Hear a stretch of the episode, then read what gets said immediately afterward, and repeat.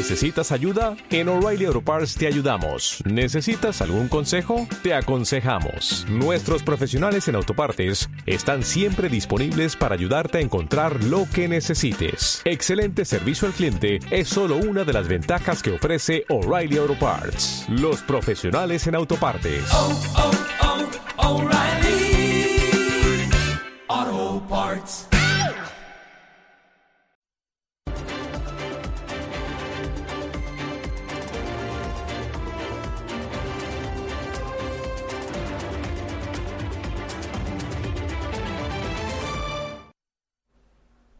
Muy buenas noches, bienvenidos a los servicios informativos de Ceuta Televisión. Comenzamos contándoles que la sesión plenaria de este miércoles se ha visto interrumpida después de un enfrentamiento directo entre Caballas y Vox que ha acabado con los miembros de las dos formaciones llegando prácticamente a las manos. Un enfrentamiento que ha acabado involucrando al resto de grupos políticos presentes en la Asamblea y que ha determinado la suspensión de la sesión plenaria y la reunión urgente de la Junta de Portavoces.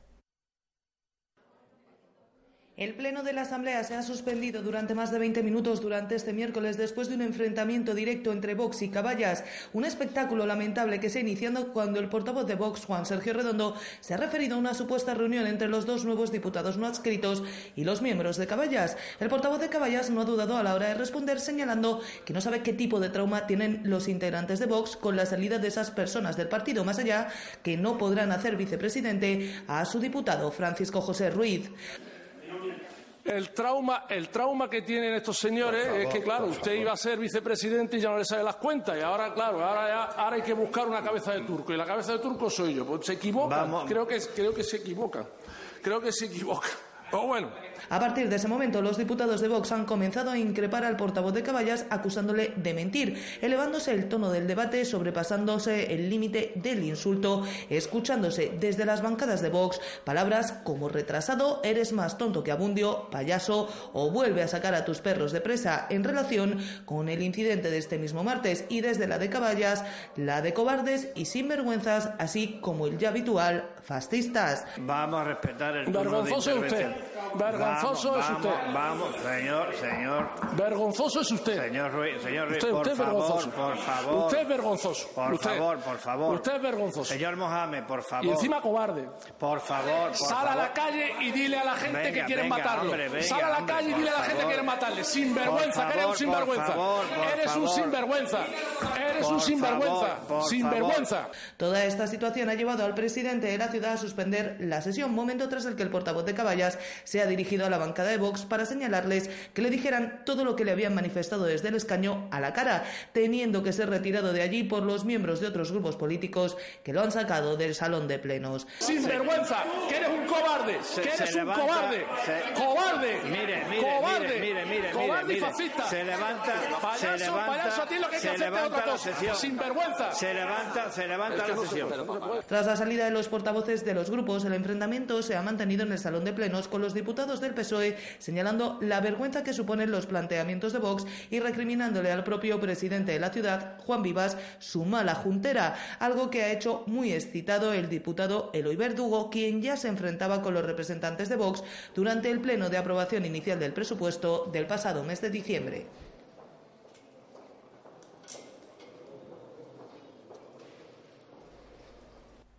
El segundo de los enfrentamientos de la sesión plenaria de este miércoles ha tenido como protagonista de nuevo a Vox, aunque en esta ocasión con sus dos exdiputados como protagonistas. Uno de ellos, José María Rodríguez, ha solicitado intervenir por alusiones después de que el portavoz del grupo Vox, Carlos Verdejo, se haya referido a él y a su compañera como transfuga 1 y transfuga 2 y les haya acusado de tragar con todo por mantener los 1.300 euros que perciben en concepto de indemnización por asistencia a pleno. Apenas 20 minutos ha durado la tranquilidad en el Pleno tras retomar la actividad tras el enfrentamiento entre Caballas y Vox, en este caso por un nuevo enfrentamiento protagonizado por este último grupo con sus dos exdiputados como contendientes. Durante el debate de un punto relativo a la mejora de los servicios sociales de la ciudad, el portavoz de Vox, Carlos Verdejo, ha decidido dejar ese debate de lado para manifestar su malestar con la salida de sus dos exdiputados, calificándolos como transfuga 1 y transfuga 2. Nos sorprenden que esos usurpadores de actas, Transfuga 1 y Transfuga 2, eh, voten a favor de las enmiendas para restablecer la subvención a Enfermos sin Fronteras. ¿Eso es lo que ustedes, para, eso quieren ustedes servicios sociales? ¿Para darle inmigración a los marroquíes? O sea, la gente de Vox vota a Vox para que el dinero de la sanidad española se quede de los españoles. Y ustedes votan para los inmigrantes marroquíes. ¿De verdad les compensa? ¿De verdad les compensa mantenerse ahí y traicionar a toda esa gente por 1.300 míseros euros al mes? Tras esta intervención, el diputado no escrito José María Rodríguez ha solicitado intervenir por alusiones para señalar que si alguien puede dar lecciones de transfugismo o de pasar por varios partidos, son los actuales representantes de Vox. Si alguien nos puede hablar de transfugismo, de estar en 20.000 partidos, pregúntenle a ustedes en la bancada de Vox que le van a dar un libro de instrucciones, además abultado. Eh, yo nada más que he estado en uno, en el que estuve. Yo creo que esto queda bastante, bastante claro. Van a tener suerte y al final, después de tocar a 20.000 puertas, van a pillar cacho. ¿eh? Y si hay alguien que está buscando dinero en esta asamblea, ¿eh? y buscando puestos ha sido la bancada de Vox. En el segundo turno, por alusiones, ha intervenido el portavoz de Vox para calificar a Rodríguez de mercenario que ha usurpado un acta, generándose de nuevo la bronca y obligando a intervenir al presidente de la ciudad, que ha pedido, por favor, que se abandonara de una vez el tema del transfugismo y se pudiera seguir la sesión con normalidad. Usted es un mercenario de la política. Usted, lado, por aquí, con una acta usurpada. Pero el presidente de la ciudad ha ido más allá. Juan Vivas ha dejado clara cuál es su postura respecto al transfugismo, asegurando que está absolutamente en contra, pero recordando que la ley lo permite. Para Vivas es ética y políticamente reprobable, pero legal. Es ética y políticamente reprobable, pero es legal. Y es un hecho consumado que se ha producido en esta Asamblea. Les pido, por favor, en nombre de la institución, que abandonemos este discurso. Por favor.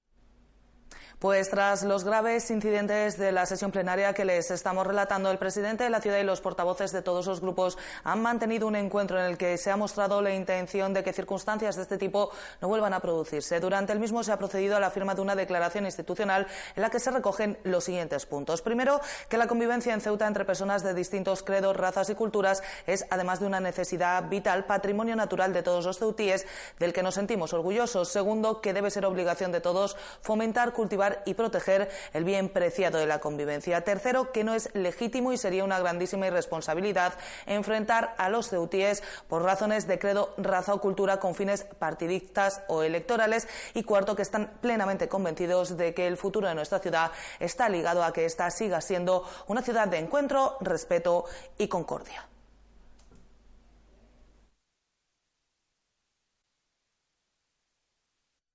Y estos incidentes acaecidos a lo largo de la mañana en el Salón de Plenos han ensombrecido las propuestas que se llevaban a debate y que recogían, entre otras cuestiones, el estudio de financiación de la vacuna de la meningitis, incorporar un templete para que los músicos del conservatorio puedan actuar al aire libre o instar al Gobierno de la Nación a que establezca un tratado de buena vecindad con Marruecos. Cuestiones sobre las que les contamos todos los detalles en nuestra edición digital, ya lo saben, en www.ceutatv.com.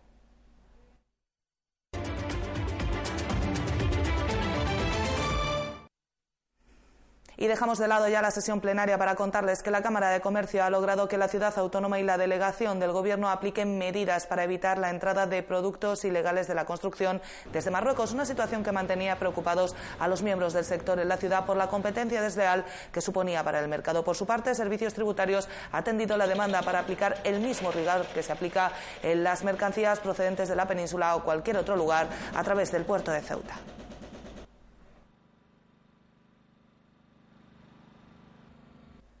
Y precisamente la Cámara de Comercio ha acogido este miércoles un curso sobre la adaptación al segundo dividendo digital de la TDT que en Ceuta afectará a unos 30 canales de televisión. El curso impartido por la empresa Televes ha puesto el día a profesionales e instaladores sobre los ajustes necesarios que comenzarán a realizarse desde el 17 de febrero. Las frecuencias de la 50 a la 60, eh, por la que actualmente emiten los canales de televisión digital, tendrán que dejarse libre para emplearse en la nueva telefonía móvil 5G, por lo que las emisiones deberán trasladarse a otras frecuencias más bajas. La finalidad es explicar un poco en qué va a consistir el segundo dividendo digital, que es la transición de las frecuencias que hay entre los canales 49 y 61, lo bajan a frecuencias más bajas. ¿Por qué? La finalidad es que esa banda dejarla para la telefonía móvil. En Ceuta afectará especialmente, ya que obligará al cambio de seis paquetes de datos, lo que supone que unos 30 canales tendrán que ser resintonizados. Los usuarios particulares no se verán afectados, pero algunas antenas y comunidades tendrán que adaptar los equipos con ayuda de un profesional. Cuando empiece lo que es el simulcast, tendrá que resintonizar sus, televisores. Ahora, a nivel de colectivo, sí, afecta porque hay que adaptar las cabeceras existentes. O sea, ya depende del sistema de amplificación que tenga, ¿no? Pero normalmente hay que adaptarlas. El curso impartido durante la tarde de este miércoles estaba orientado a profesionales para adaptarse a esta novedad. El plazo máximo está establecido para el día 31 de junio. Los técnicos que, que hay que son personal cualificado. De hecho, hace en el 2015 ellos realizaron el primer dividendo digital. Y fue una cosa parecida, solamente que había que dejar que en vez de ser 5G eran 4G. Eran otras frecuencias, pero se hizo prácticamente lo mismo. Desde el 17 de febrero y hasta la fecha límite se producirá el llamado simulcast, cuando los canales que cambien emitirán simultáneamente por las dos frecuencias.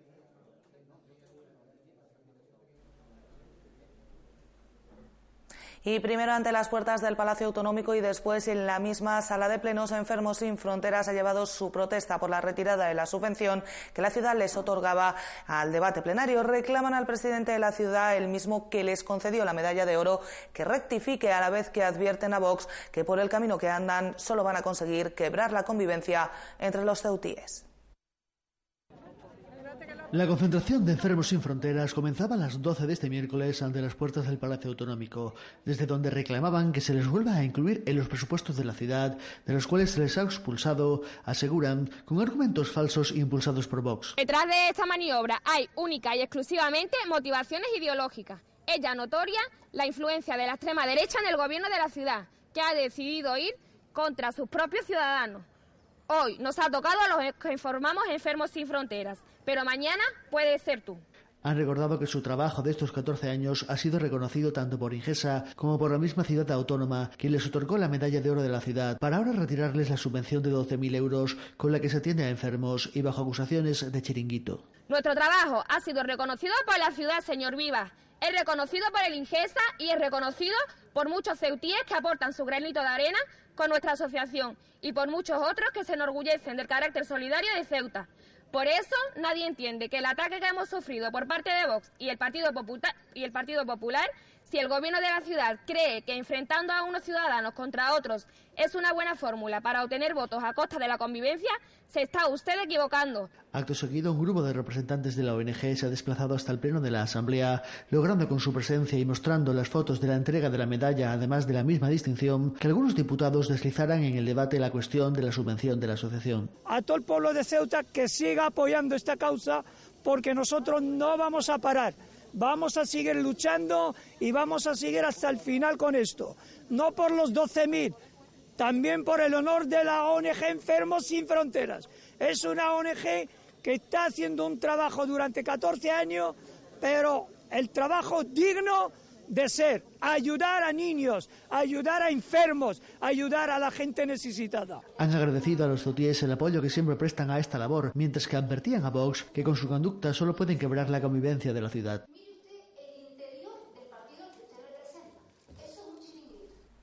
Y la pobreza energética relacionada con la capacidad de los hogares de mantener una temperatura adecuada vuelve a crecer. En España, el 50% de las familias atendidas por Cruz Roja tiene que elegir entre pagar gastos básicos como llevar una alimentación adecuada o calentar sus hogares. Tan solo en Ceuta han atendido ya a unas 100 familias.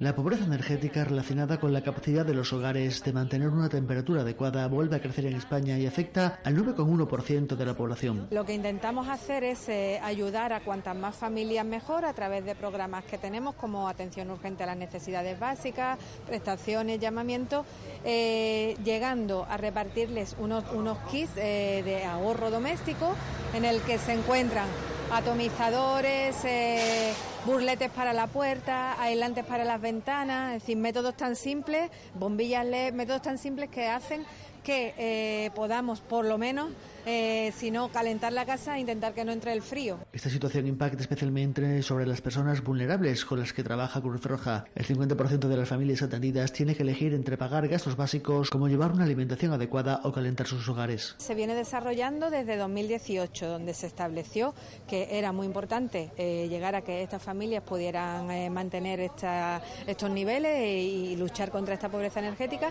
Y de hecho, aquí en Ceuta teníamos el objetivo, se nos puso el objetivo desde a nivel nacional de llegar a 54 personas. Hemos llegado a muchas más personas, hemos podido llevarlo a cabo, casi a 100 personas, y bueno, ahora mismo se está manteniendo así. Más de 100 familias vulnerables se han visto beneficiadas en Ceuta por este llamamiento extraordinario desde su lanzamiento en 2018. Ceuta tiene unos índices de pobreza bastante elevados y, a todas esas familias las que ya ayudamos, no solamente con estos kits de ahorro o con esas charlas, sino también con ayuda en eh, tipo de alimento, ayuda a los pagos de recibos de la luz, que también es muy importante. Eh, son estas mismas familias las que también le ayudamos en el, en el tema pobreza energética. El reto de la organización es ampliar notablemente el número de familias atendidas. Para ello, Cruz Roja cuenta además con el apoyo expreso de empresas como Naturgy y Endesa. Pues con esta información les decimos adiós por hoy, no sin antes recordarles que pueden seguir toda la actualidad de la ciudad en nuestros perfiles en las redes sociales Facebook y Twitter, en nuestros podcasts y, como no, aquí en www.ceutatv.com. Hasta mañana. Adiós.